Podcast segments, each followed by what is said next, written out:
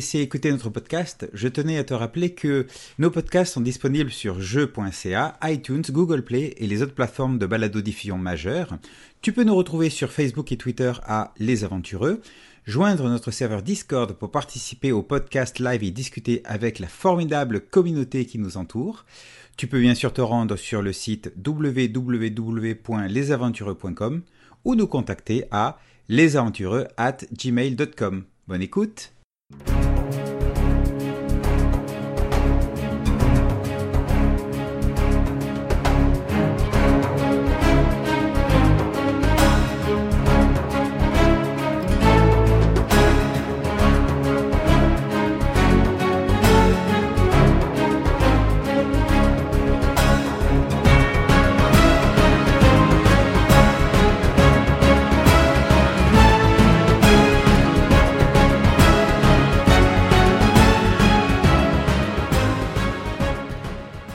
Eh bien, bonjour, je suis Christophe Brace.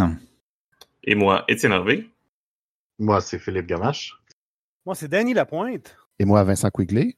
Et ensemble, nous sommes les aventureux. Bonjour à toutes et à tous et bienvenue à ce nouveau podcast des aventureux. Notre cher Danny Redberger va nous guider ce soir à travers cet épisode 2 sur les outils de création. À toi, Danny. Eh bien, merci Christophe. Bonjour tout le monde. J'espère que vous allez bien. Euh, finalement, on a trouvé un moment pour, pour se rejoindre ensemble et, aller de l'avant avec ce, cet épisode 2 du podcast sur comment concevoir un jeu de rôle. Et maintenant, on va se, on, va se pencher principalement sur euh, les outils, les outils de création. Euh, comment allez-vous, messieurs? J'ai plein d'amis avec, moi. moi, je vous lance ça comme ça, mais effectivement, j'ai avec moi Étienne. Étienne, comment ça va? Ça va très bien. J'ai mon café, je suis prêt. Oh, good. T'es es sur quoi présentement? Je pense que la, la, la Sainte-Jam se termine. Donc, euh, Oui, la Saint-Jean-Baptiste euh, prend fin euh, normalement demain à minuit. donc, je suis, je suis sur mes projets de Saint-Jean-Baptiste, un jeu solo qui s'appelle L'Ermite de Charlevoix, ainsi qu'un hack de Cyber de Cyber de Iron Sworn pour jouer dans la Nouvelle-France, donc que je construis avec Bruno et Vincent. Ben ça, c'est très cool. Parlant de Vincent, Vincent, où es-tu?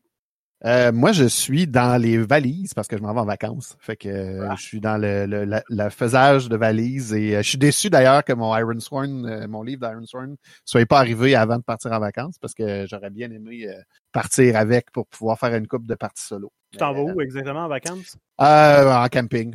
On va profiter du, beau Québec. Tu passes par Saint-Hyacinthe, je te prête le mien? c'est vrai, je pourrais, mais. il est dans ma tablette, moi, il est là. Et toi, euh, Vincent, justement, tu es sur quoi présentement, euh, à part être en vacances? Euh, ben, je, on finit les légendes de Haute-Pierre. On y reste encore. on, est, on va être rendu au septième épisode bientôt. donc, il reste quatre épisodes. C'est du Dungeon World, ça, hein? Oui, Dungeon World, effectivement. En table ouverte. All right, cool. Christophe ou alias Cricri, comment vas-tu? Eh bien, je vais bien, je vais bien. Alors, euh, je suis euh, sur ma chaise, euh, dans mon bureau, dans ma maison, et, et je suis bien content d'être parmi vous ce soir. Cool, nous, on est très content de t'avoir avec nous. Toi, Christophe, de ton côté, tu es sur quoi présentement? Eh bien, en tant que, que meneur de jeu, j'ai fait une pause en, en juin, après avoir pendant un mois et demi, deux mois, carburé au récupérateur. Et je prépare en fait le module B4, euh, la cité perdue, euh, dans lequel euh, ben, tu y es, toi, Dany, il y a aussi Vincent, et donc je, je, voilà, voilà, avec les règles de Old, School Essential qui sont en fait les, les règles de Donjons et Dragons boîte rouge, mais un peu remanié, clarifié, tout ça. On va se faire, on va se faire du bon OSR là, bien violent, bien, bien dans l'ambiance, ça va être bien sympa. Je, le prédis tout de suite ici, je vais mourir au premier jet de dé que je vais faire. ce, ce, personnage de Tyranneuil, c'est un futur vainqueur. Dans ce cas-là, tu devrais ne pas rouler de dé. Je dis ça comme ça. Euh, ah, c'est ce qu'on va, va, essayer de faire. rouler de dé. Et, et, et, écoutez, la cerise sur le, sur le Sunday, euh, Philippe, Philippe, comment vas-tu? Ouais, ça va super bien, super. Yes, qu'est-ce qui se passe pour toi, euh, Philippe, dans l'actualité présentement? ben, 12 000 affaires. Là. Euh, Dans ce temps-ci, je, je, finissais rapidement la section jeux de rôle québécois de la page de Melkor. Fait que maintenant, on peut trouver. Euh, il en manque encore quelques-uns parce qu'il y en a quand même plus que je pensais, mais on peut retrouver les jeux de rôle euh, d'auteurs québécois, euh, d'éditeurs québécois. Euh, il m'en reste en- encore une coupe, surtout dans le dans le historique, dans le sens euh, les, les plus anciens, des choses comme ça. Mais dans le très récent, ils sont pas mal tout là. Fait que j'ai les auteurs, j'ai les éditeurs, j'ai les euh, j'ai même les artistes, quand c'est des artistes locaux aussi, euh, qu'on peut trouver avec les jeux, etc., ou les retrouver, etc. Fait que c'était quand même beaucoup d'ouvrages. Euh, ça m'a donné beaucoup de temps. Puis côté jeu de rôle, ben, on est en train de finir la, la, notre premier grosse campagne de level 0. Euh, on, il reste 4, 3, 4 games, 5 peut-être, dépendant euh, comment les joueurs vont, vont, vont, être rapides ou non, euh, euh, d'une campagne qui nous a mené de, de niveau 1 à, à certains joueurs niveau 70. Euh, fait que c'est vraiment une campagne qui a duré euh, depuis euh, 5-6 ans là, à peu près. là. J'ai j'ai oublié exactement la date. Euh, mais euh, c'est ça, oui, euh, non. euh, on monte quand même un peu plus vite de, de, de niveau, parce qu'on s'est un plus basé sur euh, des niveaux de jeux de rôle que des niveaux de, de jeux de rôle vidéo, que des, des jeux de rôle normal là, de qu'on voit dans, le- dans le jeu de rôle traditionnel. Right. Bon, ben, ça tient bien occupé tout ça. Ouais. Ce soir, notre sujet, euh, quelques mots. On, on- donc, on va, euh, on va regarder vraiment les outils. On va faire. Là, j'ai plein d'experts avec moi qui vont, qui vont m'instruire sur l'art d'utiliser des outils euh, aussi variés que le papier, le crayon, jusqu'à des logiciels informatiques plus euh, avant-gardistes. Ils vont nous donner des trucs. Vont, on va regarder avec eux euh, qu'est-ce qui marche bien, c'est quoi, qu'est-ce qui les amène là-dedans. Donc, écoutez, moi, d'emblée, je vous pose une question. J'aimerais que chacun votre tour, vous, vous m'ameniez à me dire, bon, dans, dans la création du jeu de rôle, je parle dans la création vraiment, la création physique du jeu de rôle, c'est quoi les, c'est quoi les plaisirs, c'est quoi les récifs, c'est quoi, sur quoi des fois on va s'écraser, mais, mais en même temps, qu'est-ce qui fait en sorte que c'est tellement, euh, c'est tellement satisfaisant? Commençons, tiens, on- allons à, à rebrousse-poil. Commençons par Philippe. Philippe, de ton côté, qu'est-ce qui, qu'est-ce qui t'amène à faire de la création? Qu'est-ce qui, qu'est-ce qui te fait plaisir dans la création? Euh, ouais, c'est juste une satisfaction de, de, de sortir les idées de ma tête dans, dans un sens. J'ai tellement d'idées, à un moment donné, euh, il faut les sortir de, façon euh, plus, plus réelle dans un sens. Euh, pour certains, c'est faire de la peinture pour ça, ou des chansons, whatever. Moi, c'est vraiment d'écrire les, les idées de jeu que j'ai euh, tout le temps. Fait que ça, c'est, le plaisir, c'est de, de, de- d'enlever de la pression de- du cerveau. C'est de donner du ça. concret à des idées que, Ouais, qui sont ça. plus intangibles. Puis qu'est-ce qui, le, le récif, ça- sur quoi des fois tu vas t'écraser en- dans la création? Les- le côté le plus dur à ton sens? C'est de donner la, la forme que je veux, mais pas aussi que je veux, mais que ça devienne une forme. Euh, puis c'est, là un peu le, le- le travail qu'on va avoir avec les outils. C'est donner une forme qui va être compréhensible, euh, être capable de, d'enseigner un peu ce qu'on, qu'on a dans notre tête.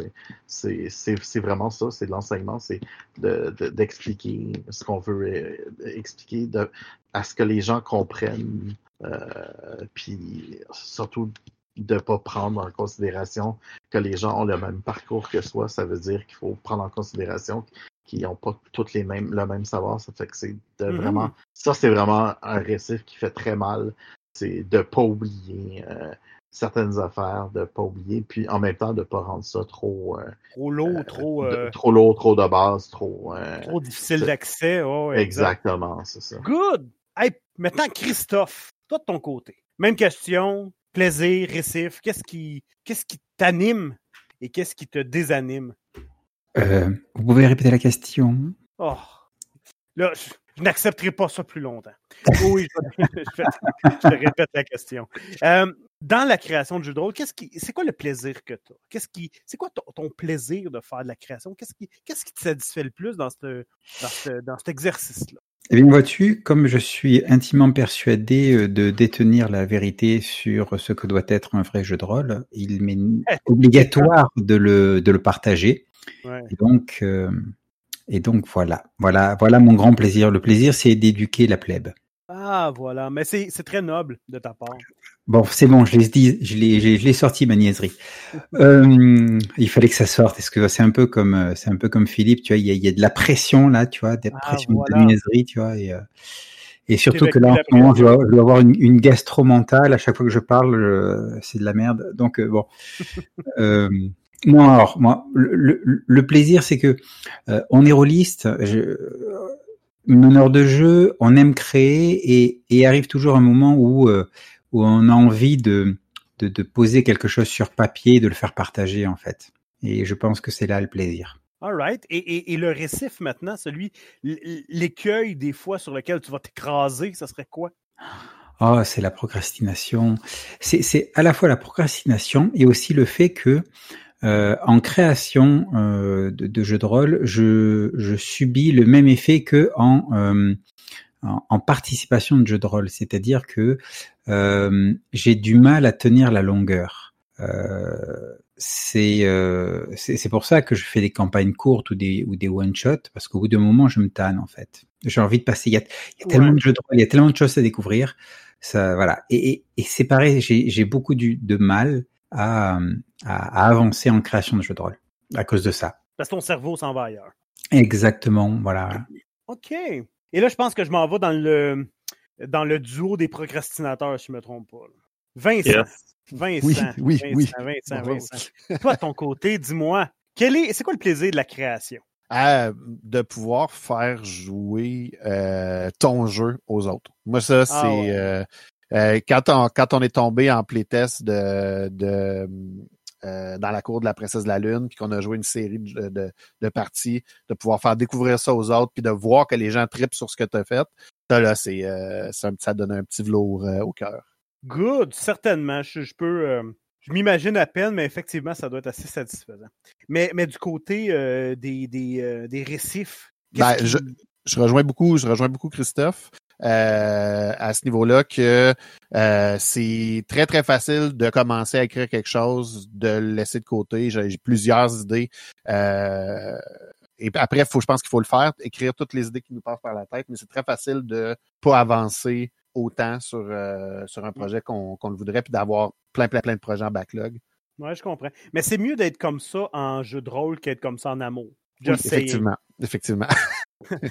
Étienne, de ton côté, qu'est-ce qui, qu'est-ce qui te rend heureux dans la création de, de jeux de rôle? Je pense ce qui me rend le plus heureux, c'est de trouver une façon supplémentaire de m'impliquer dans cette, euh, cet univers, cette communauté que j'aime en, en, général. Euh, puis pour moi, créer des jeux de rôle, c'est rajouter une facette à, à ce hobby puis à cette passion-là, tout simplement. All right, c'est bon. Et, et, et qu'est-ce que de ton côté tu trouves le plus difficile justement dans ce processus de création-là? Euh, comme euh, mes compars Christophe et Vincent, j'ai euh, ce déficit d'attention de création qui arrive euh, assez rapidement normalement. J'ai j'ai eu une bonne lancée il y a quelque temps et là je suis retombé un petit peu dans ma ma ma pourriture de de la difficulté à me sortir de ce marais pour recommencer à créer. Mais c'est là, je, je pense que Christophe l'a bien dit en parlant de de la longueur. Euh, je crois que c'est ça. Plus un projet va tarder, plus je vais avoir à travailler dessus, plus je risque d'aller vers autre chose.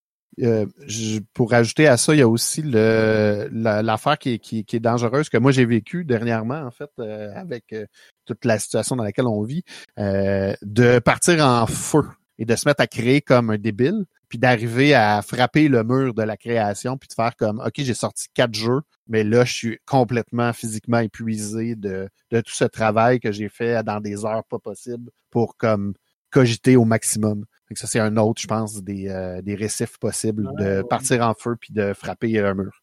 All right. Bon, mais c'est bien intéressant tout ça.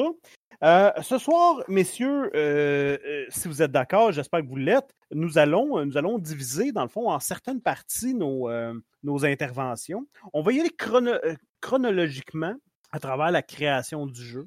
Donc, dans un premier temps, on va commencer avant l'écriture. Donc, c'est quoi les outils qu'on va utiliser dans un premier temps pour gérer un peu nos idées et tout ça au début de la création? Donc, Vincent, on vient de, parler, je te, recède la parole. Je pense que toi, tu es, le genre à utiliser. Euh, tu me parlais des boards Trello, c'est bien ça? Mm Ouais, ben en fait, moi, peut-être mon conseil au début de la création, ben, comme je disais, faut, faut mettre, sur, papier le plus possible nos idées, euh, peu importe. Puis euh, je pense qu'il y a une bonne affaire à faire, c'est prendre un peu sur soi, puis prendre sur en fait, euh, de, de, regarder dans notre vie tous les jours. Euh, et je ne sais pas si vous êtes comme moi, mais si vous, travaillez un peu dans le management de projets ou de choses comme ça, ben vous allez, vous avez des centaines d'outils de production, de gestion de production, gestion de productivité. Euh, puis euh, Trello en est un bon qui est utilisé par énormément de gens en, business. Puis il y a une bonne raison pour ça. C'est parce que c'est un euh, en utilisant Trello et un board Kanban, ça vous permet d'organiser vos idées, puis de faire avancer vos projets aussi. Fait que je pense que c'est vraiment, vraiment intéressant de, de, se tourner vers ce que nos entreprises utilisent comme méthode de gestion de projet, gestion de la gestion de projet agile, là, ça s'applique énormément à l'écriture euh, comme ça. Mm-hmm. Puis je pense que euh, il y a plusieurs de ces outils-là qui sont pas trop chers ou qui sont gratuits, euh, qui vous permettraient de, de, de, placer vos, vos, vos, cartes avant même de commencer à écrire. Ben effectivement, je pense qu'à quelque part, le gars hein, qui est probablement un ingénieur industriel qui a inventé Trello s'attendait jamais à ce que ça devienne un outil de jeu de rôle. Effectivement, mais comme plusieurs euh, des outils de jeu de rôle qu'on utilise qui sont euh, mm. euh, quand ils n'ont pas été designés expressément pour ça, souvent on, on les rôlistes trouvent toujours un moyen de, de prendre l'utilité d'un outil. Pour mettons les gens là, qui ne connaissent pas Trello, rapidement, ça ressemble à quoi ce logiciel-là? Parce que c'est un logiciel assez particulier. Mm-hmm. Qu'est-ce que à quoi ça sert? Puis comment tu l'utilises dans l'application de jeu de rôle? Ben, je dirais que peut-être la meilleure analogie de, de, de, ce que ça pourrait être Trello, c'est comme euh, quand on prend des, des, des, index cards, dans le fond, un paquet de cartes mm-hmm. euh, d'index où on peut séparer nos idées de façon très claire sur ces, ces cartes-là qui sont virtuelles dans Trello, bien sûr. Euh, et euh, dans le fond, ça nous permet aussi de ranger ces cartes-là, de, de, de, trier ces cartes-là dans des dans des containers, dans le fond, dans des dans des, des, des colonnes où on peut effectivement, euh, on peut effectivement euh, avancer des projets, changer les trucs de colonne, mettre des tags sur nos sur nos différentes cartes et vraiment placer nos idées en ordre, organisé. Ça, ça nous permet vraiment d'organiser notre cerveau et nos idées par rapport à un jeu. Puis ça peut même, on peut même euh, avoir plusieurs euh, tableaux par pour chacun de nos jeux et donc pouvoir suivre les idées et suivre les différents jeux sur ces différents tableaux-là. Et euh, la gestion, entre autres, si on l'utilise, il y a plusieurs façons de l'utiliser, évidemment, il faut trouver sa façon. Il y a un petit, petit peu d'apprentissage. Euh, mais euh, quand on l'utilise en plus avec la façon Kanban, ben c'est vraiment l'outil va nous va nous suivre tout le long du processus d'écriture parce que c'est on va pouvoir passer de affaires en travail euh, compléter, etc., etc. Fait qu'on va voir nos étapes, on va pouvoir avancer nos différentes cartes, nos différents euh, éléments sur les euh, sur les sur les différentes étapes dans le fond, fait que ça nous permet vraiment d'avoir une vue d'ensemble de où on en est dans ce qu'on fait. All right. donc c'est quelque chose dès le début qu'on commence dans le fond un peu comme tu l'as bien, bien donné comme image, mm-hmm. c'est un peu des des post-it qu'on met sur un board virtuel donc, ça permet dès le début de, de, de lancer, de faire un brainstorm individuel, si je comprends. Exactement. Ça permet de tout placer sur qu'est-ce que tu vas avoir dans ton. C'est une bonne technique, je pense, dans l'écriture. on en avait parlé un peu, je pense, au début euh, dans, dans l'autre podcast, mais d'être capable de mettre sur papier tout ce qu'on va avoir dans notre jeu, tout ce qu'on a à écrire, les sections qu'on croit qui sont importantes, et de les placer, puis de vraiment les, les séparer, puis pouvoir mettre euh, vraiment toutes nos informations. Puis c'est vraiment la première, la première chose à faire quand on utilise ce genre d'outil-là, c'est de se faire un brainstorm, tout placer, euh, et après ça, euh, d'avancer tout ça. Cool, cool. Ben, c'est très intéressant. Mm-hmm. ensuite de ça, je pense qu'Étienne, toi, de ton côté, tu utilises Evernote. C'est bien ça? Oui, exactement. Evernote, qui est un petit, un petit logiciel de tout simplement de, de, de prise de notes. Euh, j'avais découvert ça il y a quoi, six ans, six, à peu près. Euh, ce que j'aime, c'est que c'est vraiment comme un calepin de notes. J'ai pas nécessairement envie de me promener toujours avec un calepin puis un crayon. J'ai pas toujours l'occasion de le faire non plus. Mais une chose que j'ai pas mal toujours sur moi, c'est mon cellulaire. Mm-hmm. Fait que je vais trouver un logiciel ou une, une application qui me permettait de euh, prendre des notes, que ces notes-là se transfèrent facilement euh, d'un ordinateur un cellulaire, etc. Puis j'ai trouvé Evernote. Dans le fond, quand je prends une note sur Evernote, ça, ça, euh, le logiciel s'update et cette note-là, je vais pouvoir la retrouver ensuite, peu importe euh, qu'est-ce que j'utilise pour aller la chercher. Un peu comme euh, les gens, par exemple, peuvent connaître avec Google Drive ou autre, mais je trouve ça beaucoup plus instinctif, euh, facile aussi de, de préhension pour l'écriture. Ça permet de créer plusieurs catégories, plusieurs ce qu'ils appellent des, euh, des, note, des notebooks, justement, et tu vas faire différentes petites notes, différentes pages dans ce notebook euh, que tu vas pouvoir, ça va permettre un peu de remettre un minimum d'ordre dans les idées. Parce que euh, pour moi, justement, cette étape-là, il ne s'agit pas encore de mettre de l'ordre dans mes idées, parce que quand j'ai des idées, ça vient par vague, ça vient pêle-mêle, et je veux être capable de, de prendre ces notes-là euh, un peu n'importe quand, n'importe comment. C'est pour ça que je me crée différentes catégories, différents euh, blocs-notes avec tous des thèmes particuliers. Par exemple, je vais faire un bloc-notes de, de mécanique, un bloc-notes de d'idées de par rapport au thème, un bloc-notes simplement de de pensée soudaine que j'ai j'ai comme des, fois des éliminations de oh mon dieu ce serait tellement une bonne idée je prends euh, je le je le mets là dedans et euh, c'est archivé avec le reste Right. ça, c'est un moyen facile, dans le fond, de ne de, de, pas perdre nos idées un peu partout, peu importe ce qu'on est. Une application dans le téléphone, pip, pip, et rendu à la maison, ben, ça te permet d'éclasser un peu comme tu veux, si j'ai bien compris. Exactement. Cool. Philippe, toi, de ton côté, c'est Omni Outliner. C'est bien ça. Ça, je sais pas du tout c'est quoi. Ouais, ben en fait, c'est comme j'essayais de, voir un peu comment l'expliquer, puis finalement, euh, imagine que on a pris Trello, puis on a pris euh, Evernote, puis on les a mis ensemble. OK? C'est vraiment ça. En, en, premièrement, c'est un logiciel de, de ce qui veut dire que c'est pour faire des, des architectures de euh, un peu comme euh, comme comme ah, euh, tu sais, comme euh, des points, des points un, peu. mettons que tu aurais des, un to-do avec des sous-to-do, avec des sous-to-do, mm -hmm. etc. Euh, tu peux faire des choses comme ça, mais après ça, tu vas pouvoir mettre des notes. Tu vas attacher des notes à chacune des tes sous-notes, à chaque, chaque, phrase principale. Tu vas rajouter des notes. Ça peut être des notes, ça peut être des liens, ça peut être des images, un peu comme Evernote. Ça peut être aussi du son. Euh, puis, fait que moi, je peux, je peux, je vais, je vais m'en servir comme pour faire euh, euh, prendre mes notes, etc. Après ça, je m'en sers pour faire un peu euh, l'ordre de ce comment je voudrais représenter mon livre. Ça, ça, ça euh, par exemple, quand j'ai présenté la première fois que j'ai écrit un livre, fallait que je présente à l'éditeur un peu c'était quoi les sujets. Fait que fallait, euh, fallait vraiment mettre un peu comme la, table des matières, créer la table des matières, ben c'est un, un logiciel qui permet de faire ça en même temps. Tu fais ta table des matières, tu déplaces. Euh, euh, ce groupe-là devrait être là avant. Ce chapitre-là devrait être avec avant tel chapitre. Ben, tu, tu peux tout déplacer tout d'un coup. Euh, tes notes, ta structure. Fait que tu, peux déplacer, changer, euh, changer ça. Et comme ça permet de prendre des notes, tout ça, ça, ça me permet de faire les deux en même temps.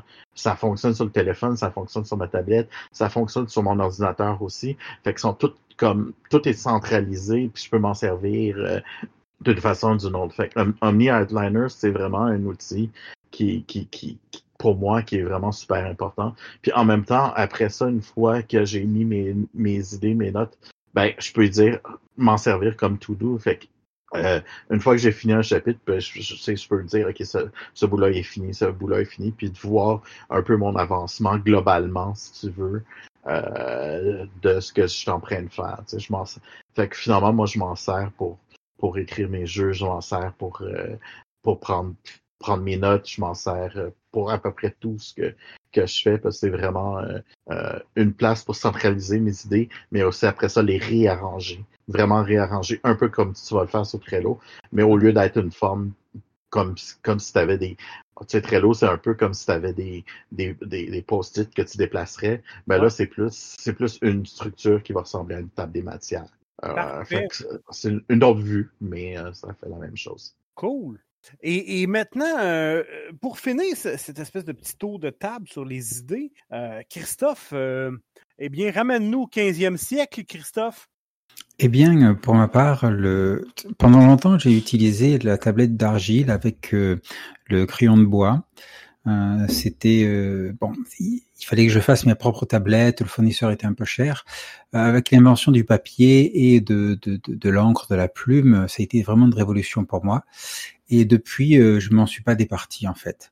Moi, j'utilise des carnets, en fait, des carnets de notes avec un bête, bête stylo, crayon, un peu tout ça pour euh, pour prendre des notes parce que ben, parce que c'est c'est ce que j'ai comme euh, comme plus simple. J'ai essayé euh, Evernote, j'ai essayé Trello, j'ai essayé plein de choses, mais euh, mais j'aime bien euh, l'utilisation du du papier crayon. Voilà. Donc euh, à tous les boomers qui m'écoutent, je suis avec vous. Christophe, je sais que c'est un sujet, euh, un sujet très, très passionnant, mais euh, et c'est un sujet euh, très, très hipster aussi, mais quel, quel genre de, de, de petits carnets et de petits crayons tu utilises?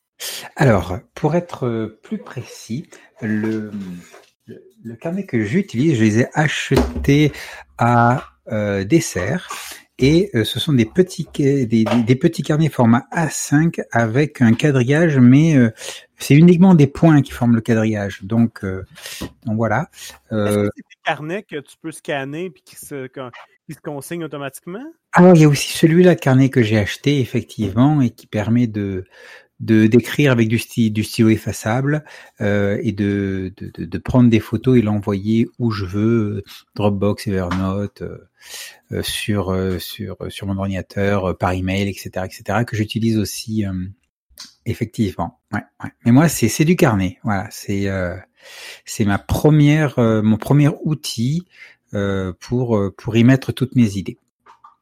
All right. Bon, ben écoutez, je pense qu'on a fait le tour des, de, de ce qui se passe avant l'écriture. Donc là, on a parlé de Trello, Evernote, euh, Ever, euh, OmniOutliner et tout ça. Maintenant, là, on a des idées. On a plein de stocks, on a du matériel. Tout ça, c'est un peu éparpillé. C'est euh, un peu, un peu de, de, de tout sens. Et euh, maintenant, les outils d'écriture. Si je commence par Étienne, je pense que tu, tu en un très classique, mais, mais qui est très, très pratique et qui est encore, qui est encore vraiment d'actualité, si je ne me trompe pas. Oui, je pense que pas mal tout le monde utilise cet outil, ou du moins euh, la plupart des gens, et c'est Google Drive. Euh, Google Drive, euh, je pense qu'on on l'utilise peut-être tous de manière différente, mais la magie de Google Drive est un peu les mêmes raisons pourquoi j'utilise, que j'ai dit pourquoi j'utilisais Evernote, accessible de partout. Ça- lorsque tu mets à jour quelque chose sur Google Drive, ben euh, non seulement ça va se mettre à jour donc sur toutes tes plateformes évidemment, mais ça va aussi se mettre à jour pour tout le monde qui est sur le document en même temps que toi. Parce que euh, je trouve qu'un gros avantage aussi de Google Drive, c'est de travailler en groupe parce que c'est facile de partager ses fichiers, de donner les droits à d'autres gens et de, de pouvoir écrire à plusieurs. Comme euh, c'est une manière euh, de, de création que je privilégie de plus en plus, la création en, en groupe. donc c'est tous euh, et euh, en plus sans parler que Google Drive, bon ben c'est pas seulement du traitement de texte, tu peux faire des fichiers Excel euh, ou du moins l'équivalent. Euh, tu peux faire tu peux faire des slides, tu peux faire même des dessins, peu importe. Donc ça va vraiment permettre d'avoir cette euh, cette étendue là d'outils euh, tous concentrés dans un même point facilement euh, qui est facilement partagé. Souvent même euh, quand on retrouve des projets non terminés de d'auteurs en général de jeux de rôle, on va souvent avoir un lien Google Drive. C'est là où euh, ils vont, les gens vont concentrer. Souvent, les gens font leur, les plans un peu de, de leur livre sur Google Drive. On va voir, ça va être euh, chaque document va être un chapitre du livre avec euh, tout ce qui est important à l'intérieur, etc. Donc, c'est vraiment un très bon outil pour euh, structurer la pensée. Fait que donc, mais c'est quelque chose quand même qui est très. euh, tu l'as dit, je pense que c'est un outil qui est très, très pratique lorsque vous tu travailles soit en, en- en équipe et tout ça. Je pense, je pense que d'ailleurs, vous avez, toi puis euh, Vincent, récemment, vous avez quand même euh, fait quelques, quelques, quelques dossiers là-dessus. Et toi, Philippe, de ton côté, tu l'utilises? Est-ce que tu l'utilises aussi lorsque vous créez quelque chose à plusieurs? Ouais, ben en fait, nous autres, euh, oui, on écrit souvent séparément de notre côté certaines affaires, mais souvent on est sur Discord pour écrire. Puis on se parle, ok, on se dit, ok, euh, on, discute, bon, par exemple, on veut faire un nouveau spell, on veut faire une nouvelle affaire, on veut faire telle chose. Fait qu'on discute, puis après ça, il y a quelqu'un qui l'écrit en fur et à mesure.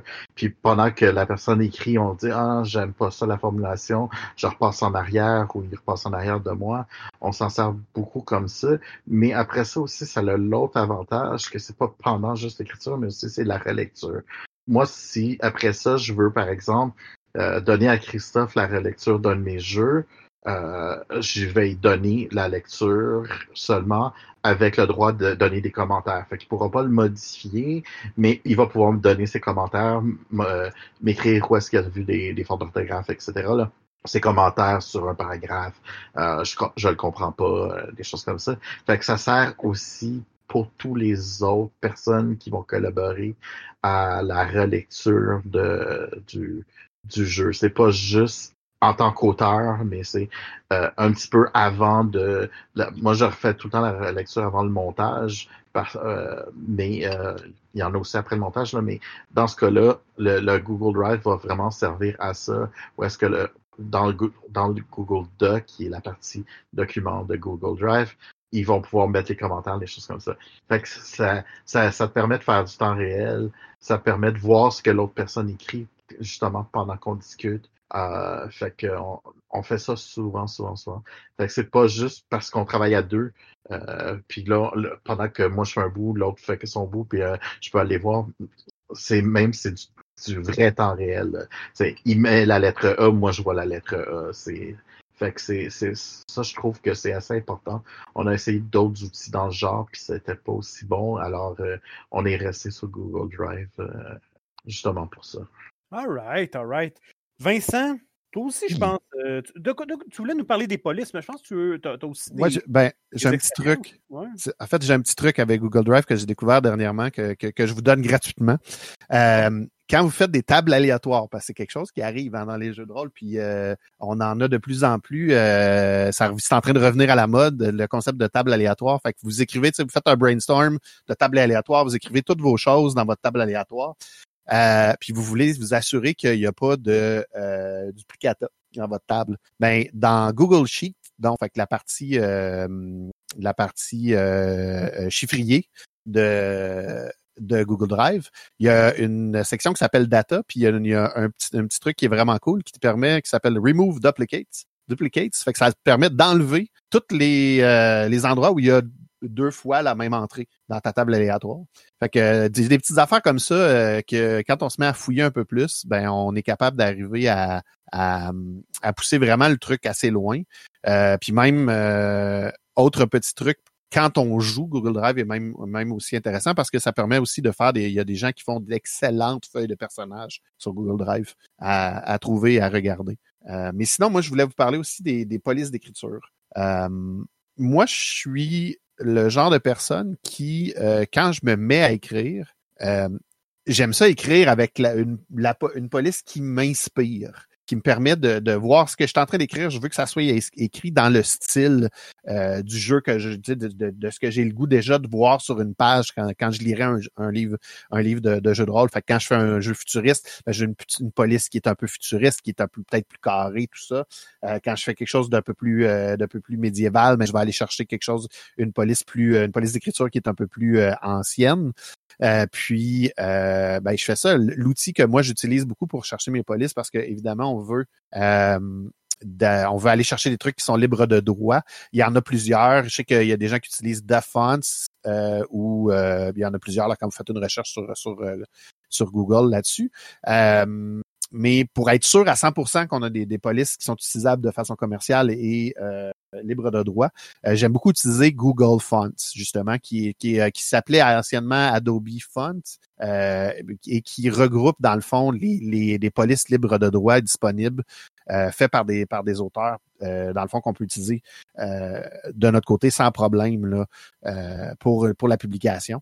Puis moi, c'est quelque chose que j'aime faire. J'aime ça aller fouiller là-dedans, même des fois, avant même d'avoir de commencer à écrire. J'aime ça aller fouiller pour trouver mes, mes, mes polices d'écriture qui vont me permettre d'écrire que je vais avoir du fun à, à, à voir, même sur ma page brute de texte. Est-ce que tu es en train de me dire que tu n'utilises pas Comics sans MS? Euh, non, non, non. Moi, je suis, je fais partie, tu sais, je suis un hipster pas pour rien, là. Fait que euh, Helvetica ou, euh, ou, rien, non, c'est pas vrai. Mais euh, non, Comics sans MS, euh, trop peu pour moi. Good.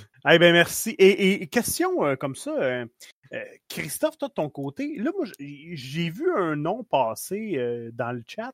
Et Christophe, je pense que toi, tu le connais, ce logiciel-là. Ça s'appelle Scrivener. Oui, effectivement. Ces derniers temps. parler? Oui, vas-y. Paco l'a mentionné et euh, ces derniers temps, je, je, je l'utilise Scrivener.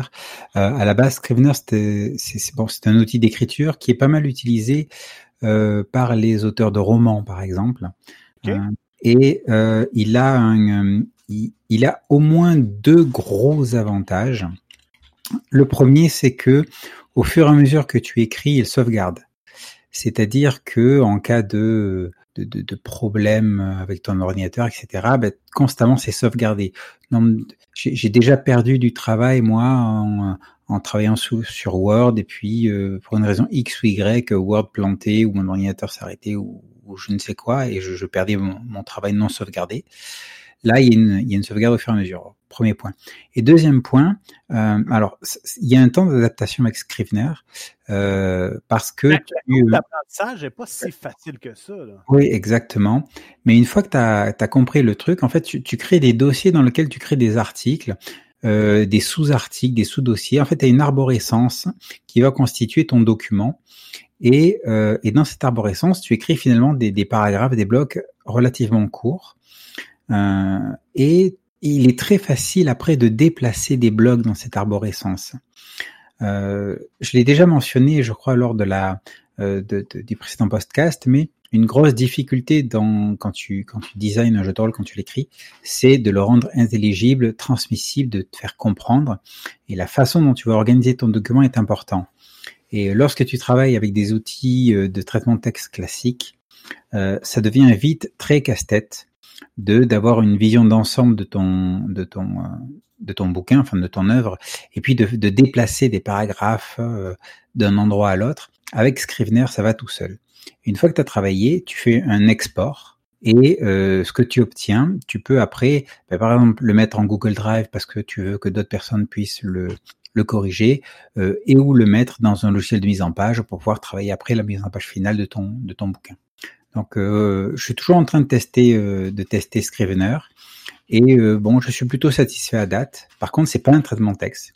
Il n'y a pas une bonne gestion des styles ni des polices de caractère. Il n'est pas fait pour ça. Il est fait pour écrire au kilomètre et organiser ton document, en fait. Right. Ben, ça me semble intéressant. Mais effectivement, moi, je l'ai essayé puis j'ai trouvé difficile de m'y repérer. On dirait qu'il n'est pas tout à fait instinctif. Je pense qu'il y a un petit peu de travail à mettre dedans. Good. Hey, bon, mine de rien, euh, écoutez, on, a, on, a, des idées, on les a mis, on les a colligées, on les a mis sur papier maintenant. Là, on est rendu, je pense, à l'étape de la mise en page.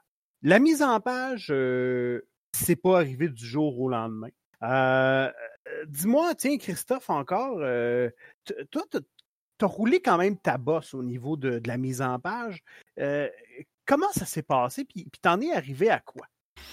Alors en fait, depuis euh, de, de, depuis pas mal d'années, euh, j'écris des, des, scénarios de jeux de rôle, ne serait-ce que pour euh, que pour le, le Festival international des jeux de Cannes où il y avait un, une convention de jeux de rôle organisée par le Graal, tout ça, et, et je, je, fournissais des scénarios pendant 15 ans, je l'ai fait, et je partais toujours du principe que si je devais fournir quelque chose, ça devait être publiable, éditable. Donc je voulais fournir quelque chose de, de, qualité. Donc très vite, je me suis tourné vers les outils de, mise en page en fait. Euh, le premier que j'ai utilisé, ça a été euh, MS Publisher. Euh, puis euh, j'ai essayé Quark Express, qui est un vieil outil de justement de mise en page euh, professionnelle. j'ai fait un petit passage par Scribus, mais je suis pas arrivé à, vraiment le, prendre en main. Euh, puis, puis j'ai découvert InDesign et je suis resté dessus pendant pas mal de temps parce que j'avais exactement ce que je voulais, beaucoup plus de puissance que euh, que MS Publisher. Et euh, et plus plus très récemment, je me suis mis à Affinity Publisher, euh, ne serait-ce que parce que euh, il était à, à prix cassé pendant la période de confinement et, euh, que euh, eh bien il est beaucoup plus léger, moins gourmand en ressources que le, InDesign et permet de faire vraiment d'un très très bon travail de, de, de design, de publication. Donc c'est celui sur lequel je suis actuellement. Merci beaucoup, euh, Christophe. Je pense que Étienne, c'est aussi un, c'est aussi un logiciel que tu utilises, euh, Affinity Publisher. Oui, je crois que plusieurs d'entre nous euh, ont été convertis à ce logiciel dans les derniers mois, euh, justement avec euh, l'énorme rabais. J'ai commencé il y a quelques années un baccalauréat en design graphique. Donc j'avais commencé à apprendre InDesign, Photoshop, Illustrator et tout le tralala. Et quand j'ai découvert Affinity, au début, j'ai pas certain, j'étais pas totalement certain sûr que ça allait vraiment bien fonctionner. Donc, j'ai laissé Vincent le tester à la place. Euh, c'est habituel, ça, ce genre de truc-là. Donc, euh, mais c'est ça, j'étais pas certain, mais c'est vraiment, c'est vraiment un groupe qui a voulu euh, créer une réponse à ce monopole d'Adobe. Et je crois que ça fonctionne très bien je me suis retrouvé automatiquement sur le logiciel. Euh, ils ont fait quelque chose de qui rappelle énormément les logiciels d'Adobe et leurs documents sont euh, sont compatibles. C'est quelque chose que souvent ceux que jusqu'à maintenant avaient essayé de faire une réponse à ces logiciels-là avaient pas réussi. C'était de justement trouver cette réussir à faire une compatibilité entre les différents différents programmes et là, on peut prendre un document euh, InDesign et quand même le faire fonctionner. Oui, ça va probablement demander quelques retouches euh, dans InDesign, euh, pas dans InDesign, dans Affinity Publisher. Donc vraiment, vraiment, euh, là on parle de Publisher, mais toute la suite Affinity vaut euh, vraiment, vraiment la peine. Cool, ça semble intéressant, honnêtement. Euh, c'est quelque chose que j'avais déjà entendu parler. Je suis présentement, je vais aller voir ça après, ça m'intéresse beaucoup. Vincent? Oui. Canva. Canva, si je ne me trompe pas, c'est. Est-ce que est-ce que c'est bien ce que je pense, un espèce de site faire des logos et des trucs comme ça? Oui, effectivement. Parce que des fois, on a besoin d'inspiration. Hein. Quand on fait quand il faut faire la page principale, la première page d'un euh, d'un jeu, ou même si on a, on a envie de faire quelque chose où on a un jeu qui est, qui qui est plus graphique, qui est, qui est plus visuel. Euh, ça prend euh, ce qui est le fun avec Canva entre autres, c'est que euh, il y a plein de, de, de, templates, il y a plein de façons de de d'écrire, puis c'est c'est quelque chose de très très euh, très très visuel, très très euh, je vais utiliser euh, en bon français what you, what you see is what you get, mm-hmm. le WYSIWYG. Dans le fond, c'est très facile de prendre un, un exemple, de l'amener, de pouvoir le modifier, changer la police d'écriture, tout ça, puis juste avec euh, les, les, les, les, covers de livres, il y a plusieurs pages d'exemples de livres, pas nécessairement pour le jeu de rôle, euh, mais euh, il y a plein, il y a vraiment, vraiment beaucoup de, d'idées, de, templates et tout ça. Euh, puis ça, c'est vraiment plus pour le côté visuel, puis pour le côté inspiration aussi des fois. Euh, c'est, des choses, c'est des designs qui ont, qui ont fait leur preuve. il y a des il y a des il y a plusieurs grands designers qui ont travaillé pour faire les canevas, tout ça, puis c'est toute la, la communauté aussi autour. Euh, qui aide beaucoup. Fait que ça permet vraiment d'arriver à quelque chose de d'assez euh, d'assez impressionnant assez rapidement, en fait. Oui, c'est assez, euh, c'est assez instinctif. Hein? C'est facile à utiliser. On, on euh, parfait. Philippe, toi de ton côté, tu, tu utilises Envento. Ouais. Mais, mais, mais que diable est Envento? Ben, c'est un mix entre Canva, et euh, les sites euh, de download d'images, de download de fonds, de download de, de choses comme ça, euh, eux autres, ce qu'ils font, c'est comme c'est vraiment euh, euh, tu as plusieurs outils. Premièrement, c'est ça, tu as des fonds que tu peux utiliser professionnellement euh, euh, dans tes propres outils, tu as des templates euh, pour euh, autant pour euh, Affinity Publisher qu'InDesign, que des que toutes les autres là, Keynote, toutes ces affaires-là, tu as des, des, documents comme ça. Mais tu as aussi des outils un peu à la Canva pour faire justement des pages des pages couverture, mais tu peux aussi générer, par exemple, comme ta page couverture avec un livre 3D. Ce qui fait que même si tu n'as pas encore un livre physique, tu peux euh, sortir le livre en version, comme donner une image à quoi va ressembler en disant ben j'ai 150 pages, euh, c'est ça que ça va donner dans dans un, un livre qui est euh, euh comme euh, à, à, couverture molle ou à couverture dure. tu peux faire ce genre de choses-là. Ça, ça, plein d'outils comme ça, ça peut faire des t-shirts, ça peut faire des cartes d'affaires. Bon, on n'en parlera pas là, mais ça fait tout ce genre de, mm-hmm. de tralala. Puis euh, en tant que, tu sais, comme éditeur, ben, tous ces sous-outils-là, comme je disais, les t-shirts, les choses, c'est des choses qu'on peut avoir besoin des fois. Fait que c'est comme tout dans un 1. Euh, c'est juste comme c'est, c'est un, abonnement à l'année, puis tu peux utiliser tous les outils, les, les fonts, les choses comme ça, euh, tant que tu as, l'abonnement. Si tu as produit un livre, par exemple, euh, le livre, c'est correct, mais faut, tu peux pas en produire un deuxième si tu reprendrais pas un abonnement une deuxième, une deuxième année, des choses comme ça. Ça, c'est le, le plus le, le hic, mais euh, ça te permet d'avoir des fonds comme des fonds professionnels qui souvent peuvent coûter euh, tu en as des gratuits comme euh, tout à l'heure euh, en as parlé, mais tu en as aussi les fonds, surtout des fonds que tu, euh, tu vas avoir des ligatures, des choses comme ça, euh, puis avec plusieurs types de ligatures, ben c'est des fonds qui vont coûter souvent 1000, 2000 pièces par font. Fait que tu veux pas payer ça tout le temps. Fait euh, un abonnement à, l'année de, de 100 pièces pour tous les outils. Je me souviens mm-hmm. plus exactement quoi. Mais disons, c'est, c'est, respectable pour ce que c'est.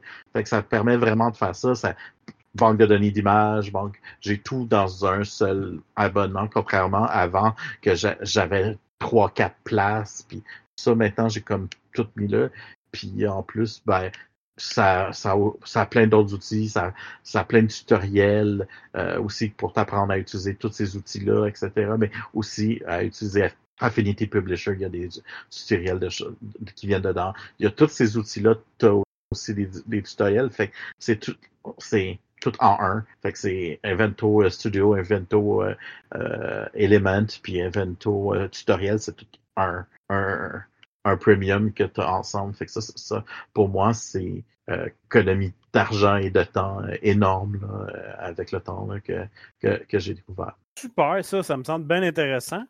Et ben voilà. Écoutez, on, on, avance, on avance assez, assez rapidement. Euh, on, a, on a bouclé maintenant euh, la mise en page. On arrive tranquillement à la publication, à l'édition. Là, là, je sais que ne vous enflammez pas trop dans la salle. Étienne, je pense que tu vas nous parler de quelque chose qui est assez hype présentement et qui est, très, très intéressant à regarder.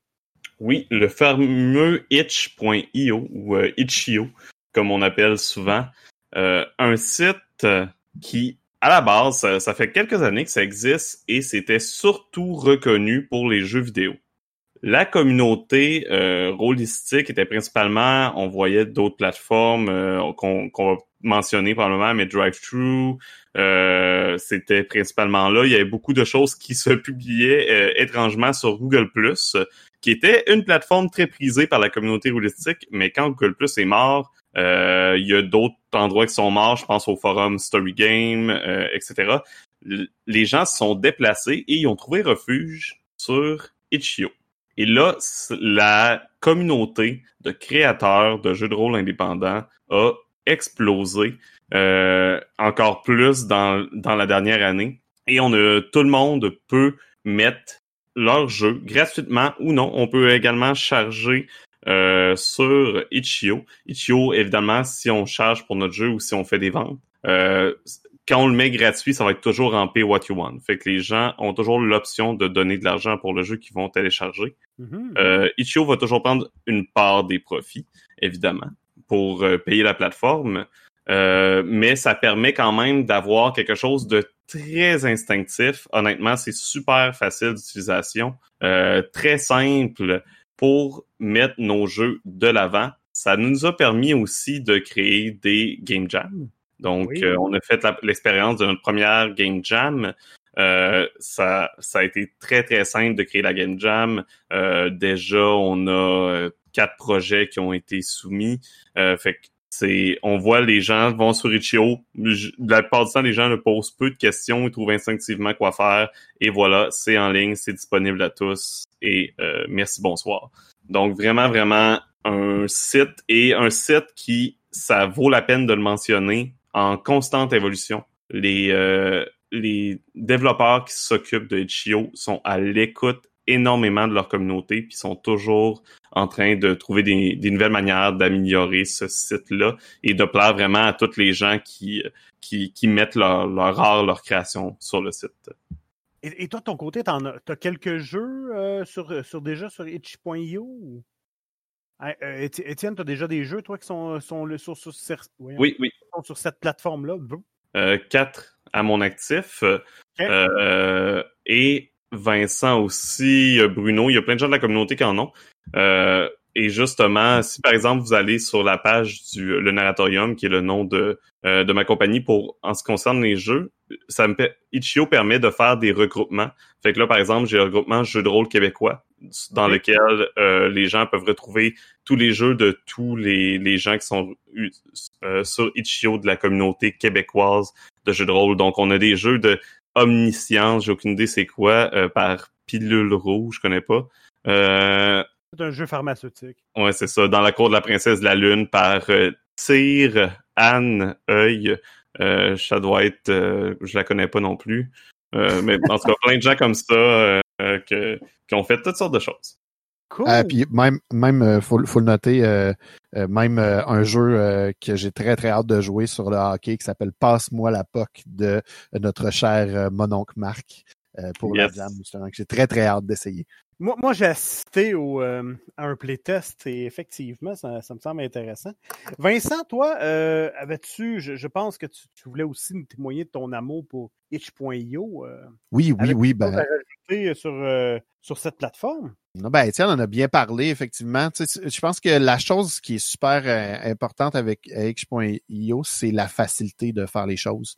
Euh, moi, je suis passé par itch.io et par euh, Loulou. C'est sûr que Loulou euh, amène l'élément de euh, la, la gestion, la, la publication physique d'un livre. Itch.io, on est encore dans du euh, dans du digital seulement, mais j'ai trouvé Itch.io vraiment, vraiment intuitif pour que ce serait de partir, d'ouvrir la page, de s'assurer que le, le ton projet est bien est bien bien noté, bien bien tagué, tout ça. Euh, c'est très très très très simple. Euh, puis une des choses que moi j'adore, euh, Étienne, je sais pas si t'en, t'en as parlé, euh, puis que j'ai zappé, mais une des choses que j'adore moi sur Itch.io, c'est le, concept de copie de communauté. C'est que tu peux mettre un jeu avec un, prix, puis dire ben pour à chaque fois qu'il y a 10 copies de mon jeu qui qui qui qui qui est acheté, j'en mets une pour la communauté pour quelqu'un qui a peut-être pas les moyens ou Mhm. euh, tout ça de, de, de se procurer mon jeu. Fait que je, je- je- on peut il y a moyen de faire ça de dire ben pour 10 10 euh, 10 jeux ou peu importe, c'est toi qui c'est toi qui décides le nombre de jeux puis tout ça, tu- que, puis le nombre de copies qui deviennent gratuites et euh, sans et pour vrai, euh, ça permet de euh, c'est vraiment comme euh, ça permet de sans jugement d'avoir des copies. Euh, puis euh, je suis euh, euh, le mot est pas coupable, mais j'allais dire je suis coupable d'avoir pris quelques copies de communauté puis d'avoir pour juste vérifier qu'est-ce que c'était un jeu puis d'être passé par la suite puis d'avoir renvoyé de l'argent à l'auteur. Euh, je trouve que c'est un concept qui est vraiment intéressant. Puis euh, tu sais ça, comme Étienne disait, c'est une plateforme qui est en constante évolution. Euh, les gens euh, sont à l'écoute, les gens de la plateforme sont vraiment à l'écoute de leur euh, de leur euh, leur public. Fait que tu sais, je, je pense que puis de, de, de la- des créateurs qui, qui publient là-dessus. Puis on, on l'a vu, plein de, de, de, de grands créateurs indépendants sont en train d'a- d'arriver euh, à, à ce niveau-là. Euh, que, que, que ce soit de, de, des, euh, de Vincent et Meg, Baker à euh, plein d'autres. Il y en a qui sont sortis de cette de cette euh, de cette scène-là aussi. mais oui, on voit de plus en plus les auteurs arriver sur Itch.io. Juste parce que j'ai plusieurs personnes qui posaient la question. Euh, Itch.io prend 0,30 cents probablement USD plus 2,9% du coût total. Fait qu'ils prennent quand même une bonne portion, par exemple. Euh, un exemple très, très, très, très simple que j'ai justement devant mon visage, ben pour 10 dollars, ils prennent un dollar. 10 dollars US, ils prennent un dollar. Euh, euh, c'est pas vrai, excuse-moi, ils prennent euh, 2,35$ parce qu'il y a un, il y a un, fait, un fee de, de payment processor fee, dans le fond, dépendamment de ce que vous utilisez comme. Euh, en fait, c'est le fee de. de moi, je, moi, je fais payer pour sur PayPal. Fait qu'ils prennent le, le, le, le, fee de PayPal aussi. Mais oui, il y a plusieurs options pour se faire payer, euh, tout ça. Fait que c'est vraiment, euh, vraiment intéressant. Et il y a des gros éditeurs, parce que moi, je viens de passer par-dessus un livre de Evil Hat. Il y a quand même des éditeurs qui, des gros éditeurs qui passent par mhm. là. qui commencent à. Hmm. Euh, on, l'a abordé, on en a parlé rapidement. Euh, je fais un saut jusqu'à Christophe. Christophe, toi, tu n'as pas, euh, pas été sur, sur itch.io. Toi, tu es allé d'une façon pour que ça soit possible d'avoir des livres physiques de ton jeu omniscient. exactement. Alors, déjà, à, l'époque, je ne connaissais pas itch.io. Euh, j'étais, euh, moi, je voulais m'auto-éditer en fait, et je voulais une copie physique effectivement. Et euh, à l'époque, c'est Lulu qui qui vraiment était battait son plein en fait. Hein. C'était c'était la plateforme euh, par laquelle passer pour, euh, pouvoir euh, vendre du jeu de rôle avec bien sûr Drive-Thru, mais Drive-Thru c'est plutôt c'est plutôt anglophone. Et, et, sur Lulu, on a de nombreux auteurs indépendants francophones qui qui publient leurs jeux. Donc moi j'ai embrayé là-dedans et donc j'ai publié Omniscience dessus. Euh, cela dit, depuis depuis quelques semaines, quelques mois, j'ai aussi basculé Omniscience sur itch.io en euh, Pay What You Want. Et effectivement, je rejoins tout ce que mes euh, euh mes ont dit euh, sur itch.io. C'est vraiment super comme interface. Donc Lulu.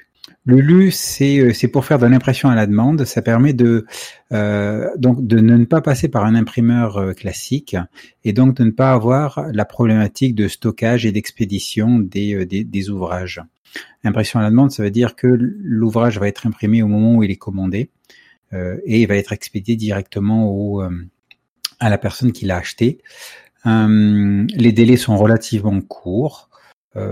Et en plus, bon, il y a du, il y, a du Lulu en France et il y a du, du Lulu au Québec, ce qui fait qu'il n'y a pas trop de gros frais de, de, de livraison de ce côté-là, euh, ça va bien. Cela dit, quand tu veux publier sur Lulu, il faut respecter certaines règles quand tu fais ton design, et notamment suivant l'outil de design dont on, dont on a parlé juste avant, hein, euh, que ce soit euh, InDesign, Affinity, etc. Parce que il faut, il faut respecter certaines contraintes pour leur fournir un PDF qui, qui, qui permettent d'obtenir qu'ils puissent utiliser pour, pour produire le, l'objet final en fait. Euh, et euh, plus d'une fois, j'ai dû euh, m'y reprendre parce que il y avait des, des, détails qui allaient pas, les fonds perdus qui étaient pas bons, le nombre de pages qui étaient incorrects par rapport à ce que je, par rapport aux, tailles de couverture, etc. Enfin voilà quoi. Il y a une fois que tu que tu maîtrises un petit peu Lulu, c'est super simple à, à, utiliser et ça permet ben, de vendre sans la problématique de stockage ben, partout partout dans le monde. Cool. Mmh. Philippe, toi, pour tes jeux, tu as passé par quelle plateforme? As-tu passé Lulu aussi? As-tu es-tu allé dans cette dans cette voie-là euh, comme les autres? Pas encore sur Lulu, dans le sens que euh, j'ai pas préparé le format fichier spécifique pour Lulu. Puis je, je voulais finir certaines affaires avant de passer par là. Euh, mais ça devrait pas être long parce que justement, je veux envoyer un PDF aussi sur Itch.io. Euh, je pense qu'avoir le plus de plateformes pour euh, pour un auteur, c'est aussi plus de visibilité. mais j'ai quand même déjà beaucoup de choses rendues sur Drive-Thru RPG. On, on, en a un peu parlé rapidement en, parlant de, de Lulu. Drive-Thru RPG, c'est pas mal la même chose que Lulu au côté, euh, c'est un imprimeur à la demande, mais aussi qui fait beaucoup sur le côté euh, vente de vente, ça peut être gratuit aussi, mais euh, vente de PDF. Euh, la différence, c'est que les PDF pourraient euh, avoir des watermarks, des choses comme ça, ou est-ce qu'il y a certaines protections à la vente là, qui se font au niveau du PDF, des choses comme ça.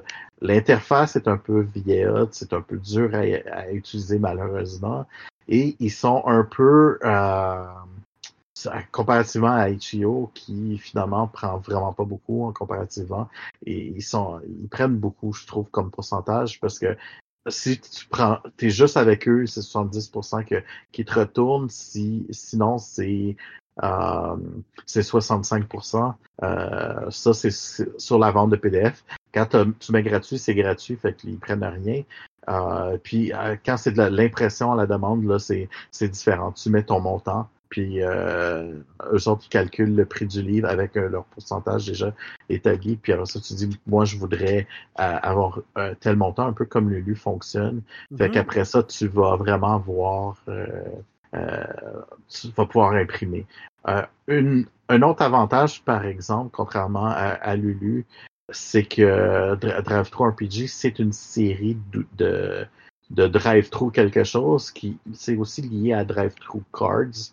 Fait tu peux aussi avoir du euh, print of the, on demand de cartes de jeu. Ce qui veut dire si on a des, des jeux, soit on, peut rajouter des extensions de cartes ou des jeux un peu comme euh, For the Queens, des choses comme ça qui fonctionneraient avec des cartes. On peut avoir des cartes à la demande euh, imprimées aussi. Il y a, juste une problématique, par exemple, avec Drive, 2 RPG, justement, que ce soit des cartes ou des images. Puis moi, ça, c'est ma, ma mon expérience de consommateur. Là, puis Dieu sait que je suis bon là-dedans. Mais euh, le problème avec ça, c'est que tu dois faire des commandes différentes. Fait que tu peux pas acheter un livre et un set de cartes normalement dans la même commande, il va te le dire, tu dois faire deux cartes, tu dois faire deux commandes. Ouais, ça, c'est, ouais, ça, c'est un peu fatigant, mais il y a des façons de le euh, faire. Ouais, En fait, il faut que tu ailles sur. Il y, a un, il y a un genre de drive-through quelque chose qui fait les.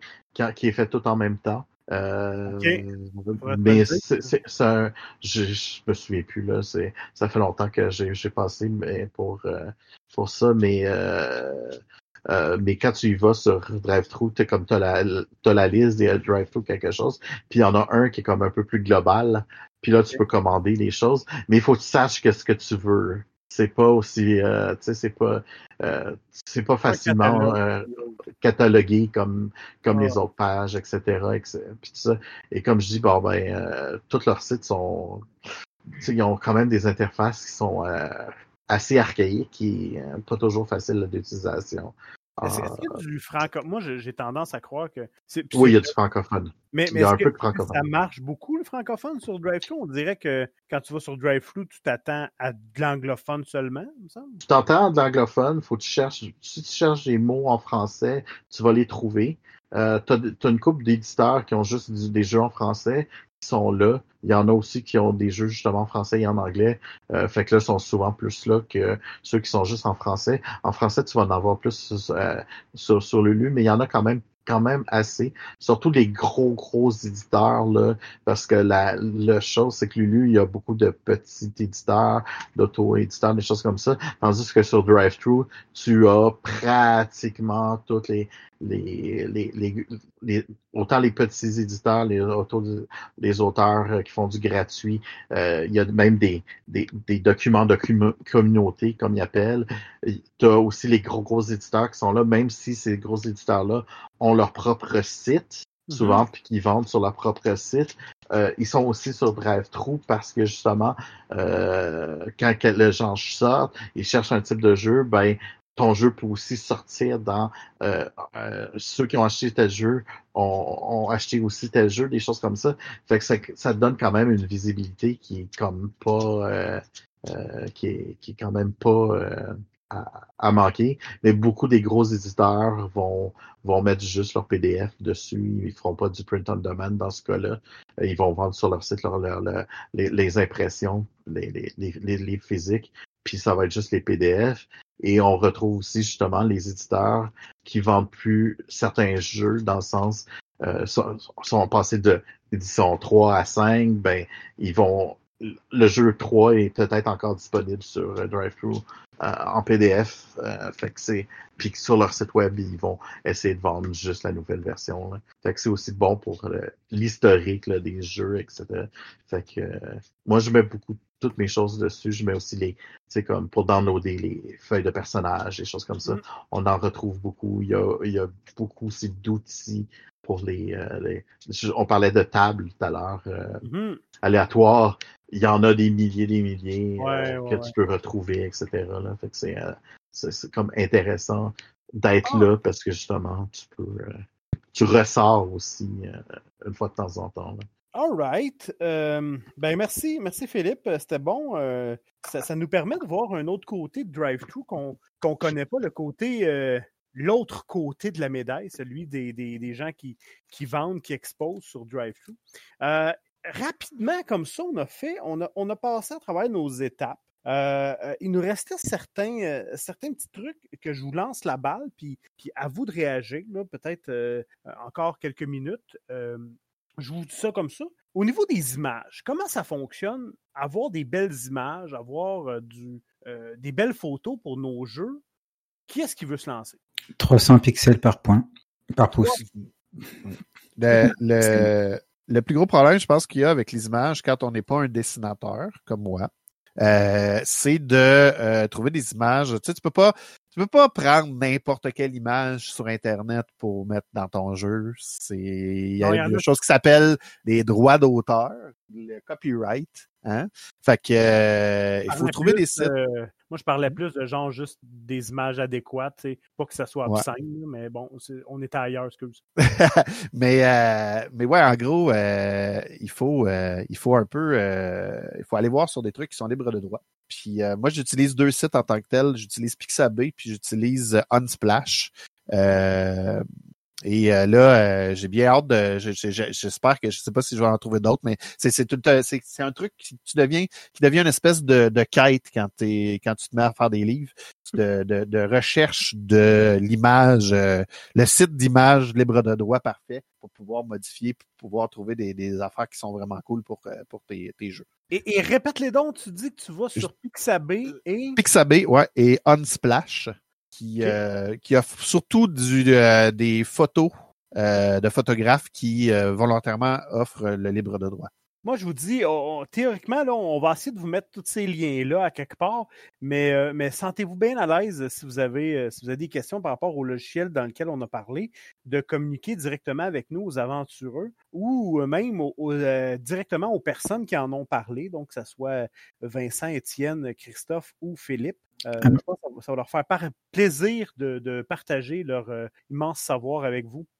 pour les images, il y a aussi, il y a aussi Drive-Thru parce qu'il y a beaucoup, beaucoup, beaucoup de, euh, de, de, designers, euh, de, de, dessinateurs, de graphistes qui euh, qui proposent en vente des. mais en fait, il y a tout, il y a toute une, tout un département, toute une catégorie sur Drive2 de, de produits pour ceux qui veulent faire de l'édition de jeux de rôle, de euh, avec des, des, des, images de fond de documents, des images de couverture, des images de, de créatures, de PNG, d'intervenants, d'ambiance, de, et, et, qui ont été faits pour euh, pour être utilisés dans des œuvres commerciales ou non. Donc, allez voir aussi sur DriveThru. Moi, j'y vais beaucoup quand je dois chercher pour euh, trouver des images pour mes, mes, mes créations. Eh bien, merci, euh, merci beaucoup. Écoutez, je pense qu'on a, on, je pense qu'on a bouclé la boucle pour ce soir. Je pense qu'on a, on a été capable de bien, euh, de bien cerner dans, dans sa version euh, large tous les, tous les tenants, tous les aboutissants de tout ça. moi, je, tiens. avez, avez-vous un mot de la fin? Je vous laisse, je vous laisse le mot de la fin, Vincent? Ouais, ben, moi, je pense que, euh, justement, tu disais, ah, venez nous parler pour voir les outils, mais moi, je, suis curieux de relancer ça aux auditeurs. Euh, si vous, vous écoutez ce podcast, euh, peu importe quand ou où vous écoutez ce podcast, et vous avez un outil que vous utilisez et qu'on n'a pas nommé et que vous aimeriez nous présenter, ben, gênez-vous pas pour venir sur notre communauté Discord, nous en parler, ou à commenter sur, si vous écoutez sur YouTube, commenter sur YouTube, si vous écoutez sur Twitch, si vous écoutez sur le en podcast, mais dans toute bonne place de podcast. Laissez-nous un commentaire si vous pouvez. Et puis, euh, ben, ça va être, on va être vraiment content de, découvrir les nouveaux, euh, nouveaux outils que vous nous, que vous nous présenterez. All right. Merci Vincent. Étienne, mot de la fin? Je relance mon invitation que j'ai fait au dernier podcast. Euh, avec la Saint-Jean-Baptiste, on a eu de nouveaux auteurs et créateurs, créatrices québécois, québécoises qui se sont joints à la communauté euh, Ichio. Et euh, je, je relance l'invitation à tout le monde qui veut, qui veut se joindre pour faire grandir la communauté de euh, d'auteurs sur Itch.io québécois et euh, la francophonie aussi en général, qui, on l'a pas mentionné, mais la francophonie est très forte dans les jeux de rôle sur Itch.io. Beaucoup de jeux francophones qui sont souvent dans le top. All right, all right. Philippe, mot de la fin? Ouais, je pense que pas mal le tout a été. Euh, faut faire attention sur les images. Il y a plusieurs sites qui se disent royalty free qui ne le sont pas, euh, qui ont des images. Alors, informez-vous, allez sur des sites qui sont euh, reconnus, etc., parce qu'il faut vraiment faire attention. Il y, en a. c'est pas toujours évident non plus si c'est des, des, faux sites, etc. Euh, fait allez dans ceux que les gens vont vous recommander euh, beaucoup, pas juste une personne, mais plusieurs personnes, parce que ça, j'ai vu beaucoup de monde se faire avoir et euh, ça peut coûter cher l'image pour les droits d'auteur. Right, excellent, merci. Et le dernier, mais non le moindre, Christophe, je te cède, je te cède la parole pour ton mot de la fin. Eh bien, mon mot de la fin sera carotte. Ben, c'est excellent, c'est celui que j'attendais. Bon, c'était vraiment ton mot de la fin? Ben oui, moi on me demande un mot de la fin, euh, je donne un mot de la fin. Non, plus, sincèrement, euh, on, a parlé des outils de mise en page. Euh, derrière, il y, aurait, tellement de choses à dire sur les, techniques pour les utiliser, la façon de, préparer son travail et de le mettre en, et de le mettre en, en page. C'est passionnant. Il y a énormément de ressources sur Internet. Euh, c'est euh, euh, lancez-vous, n'ayez pas peur et, vous verrez, vous allez vous éclater. Eh bien, Bien, je, je, me, donne l'honneur du vrai mot de la fin. Donc, écoutez, messieurs, je tiens à remercier dans un premier temps mes quatre panélistes qui étaient là ce soir, des experts dans la création de jeux de rôle, qui en ont fait plusieurs à leur actif. Je tiens à vous remercier. Ça a été fort instructif et, fort divertissant de vous entendre. Je tiens aussi à remercier tous nos euh, tous les gens qui ont euh, passé du qui ont passé du temps avec nous. Donc, euh, j'ai vu plusieurs noms passer dans le Twitch et tout ça. Bien, je vous remercie d'avoir été là. Je vous remercie d'avoir rendu notre podcast plus plus dynamique. Et je m'appelle Danny, je vous souhaite une bonne soirée. je vous aussi et je vous invite à un prochain podcast. Donc, entre-temps, je vous souhaite une bonne soirée, une bonne été, mais surtout, une bonne aventure. On n'y arrivera jamais. on a vraiment attendu longtemps cette fois-là. C'était parfait. Bye bye. Quack.